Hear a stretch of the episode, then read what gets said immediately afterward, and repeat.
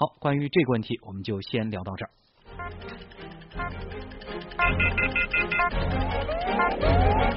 知识对撞机。哎，其实前面那个话题也是和气候有关啊。我们说这个空气污染，现在人可能第一个反映出来的词就是 PM 二点五。可是这几天呢，大家可能还会听到一个不太听到的词，叫臭氧污染。根据上海市环境监测中心的空气质量监测数据显示，从七月二十五号一直到八月三号，上海连续十天空气出现污染，而首要污染物呢就是臭氧。嗯，可能对于很多朋友来说啊，还是第一次听到臭氧污染啊，因为呢，这个臭氧它是无色无味，经常会被我们忽视的。但是臭氧已经成为许多大城市夏季环境污染最主要的元凶了。那么，到底什么是臭氧污染呢？我们马上来连线上海环境科学院大气研究所的钱华教授啊，钱教授您好，能不能首先给我们来介绍一下什么是臭氧污染呢？臭氧污染呢，它主要与光照强度正相关，太阳光光照辐射强度越高，大气当中的臭氧的浓度相应就会升高。为什么呢？因为主要的是与我们目前为止大气中的污染组分组成成分比较有关系。挥发性有机物，空气当中的 NOx 就是氮氧化物也有比较大的关系。汽车尾气。在高温燃烧情况下，它会排放出氮氧化物。那么热电厂像这个天天气特别热，家家都开空调和风扇，需要电，火力发电厂释放出很多的氮氧化物。这个氮氧化物和挥发性有机物共同作用，在太阳光光照之下，还有其他的污染物参与反应，比如说硫化物等参加反应。氨氮参加反应，那么它就会经过太阳光照射以后，就会反应产生臭氧。嗯，哎，我们经常会听到说，臭氧是地球的保护层，它可以吸收紫外线，这让地球上的生物不会被强烈的紫外线给晒死。嗯，那为什么这个臭氧到地上了，反而变成了健康杀手呢？很多朋友会搞不懂啊。臭氧呢，我们地球大气层的结构是总共分五个层次。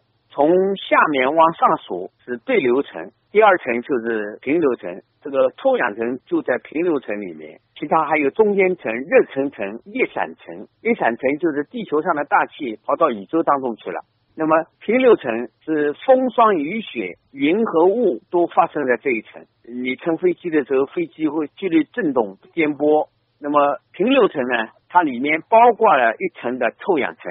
这个臭氧层实际上它就是由于太阳光的紫外作用以后，把臭氧分子激活以后，使它氧分子分解了，分解，但是它这个是处于非常活跃，它会跟氧结合，就变成三个氧原子组成的新的物质，我称之为溴氧或者叫臭氧，一般呢我们专业上叫溴氧。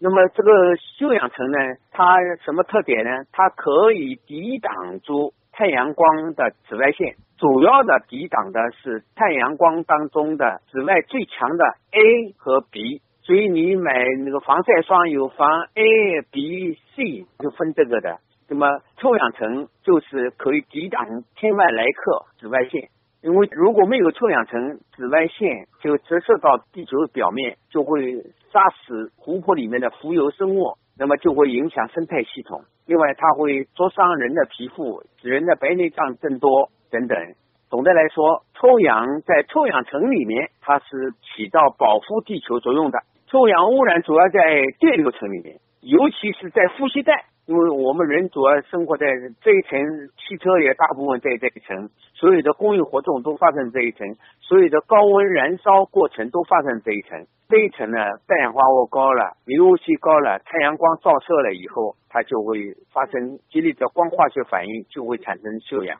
一个是人为造成的，一个是自然现象。那么氮气在地面由于高温作业过程，把氮气氮氮分子的这个键打开了，所以生成了氮氧化物。氮氧化物和 VOC 作用，在太阳光紫外线的作用下，它就会发生激烈的光化学反应，还有其他的一些物质参与，那么它就会生成臭氧了。嗯。那么这也就是为什么夏季臭氧污染会比较厉害了啊，因为高温天它紫外线呢会比较强烈，这就会促使氮氧化物以及 VOC，也就是挥发性有机化合物等，在紫外线的照射下发生二次光化学反应，从而出现臭氧污染了。哎，真的很长知识啊！那么对于这个臭氧污染，我们人体会有一些什么特别的感觉吗？再给我们介绍一下。人体当然了，刺激眼球，眼睛会辣辣的。刺激呼吸道，咽喉炎、眼病会上升，会影响人的心肺功能，会使人的免疫力下降。它还会对这种电缆线、塑料构件、金属构件产生腐蚀。在太阳光底下，臭氧有腐蚀性，强氧化剂啊。嗯嗯，哎，这个对，好像对很多这个人体的部位都有一些危害啊。那么我们可以采取哪一些防护措施呢？这个臭氧升高确实是比较难，戴活性炭口罩，戴还原性的口罩，口罩里面有活性炭，可以把这个臭氧给揪掉一部分呀。但是夏天戴口罩谁受得了啊？这臭氧污染是最难弄的。美国现在这个问题都没解决，必须对火力发电厂进行脱硝，就脱氮氧化物，工业窑炉、锅炉，包括石油化工、精细化工、农业化工。必须要去维护系燃油机动车必须要在屁股后面装三元催化转化器，减排 NOx，这样子就可以减小参与光化学反应的组分，降低臭氧。嗯，需要做的还真不少啊。嗯，好，我们这里也非常感谢钱教授带来的科普。看来呢，仅靠个人防护可能还不太管用，这需要的是整体的治理。尤其是随着咱们城市工业化进程，臭氧污染呢可能会越来越厉害，所以是需要引起足够重视的。不过呢，对于这一次的臭氧污染，大家也不必太担心啊，因为过两天呢会有台风这个袭来，将会把这个污染给吹散。哎，也希望台风来降降温吧。嗯。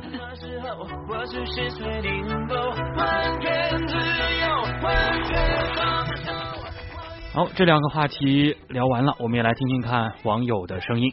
嗯，好的，呃，关于这个臭氧呢，有网友就说啊，没想到原来还有臭氧污染啊！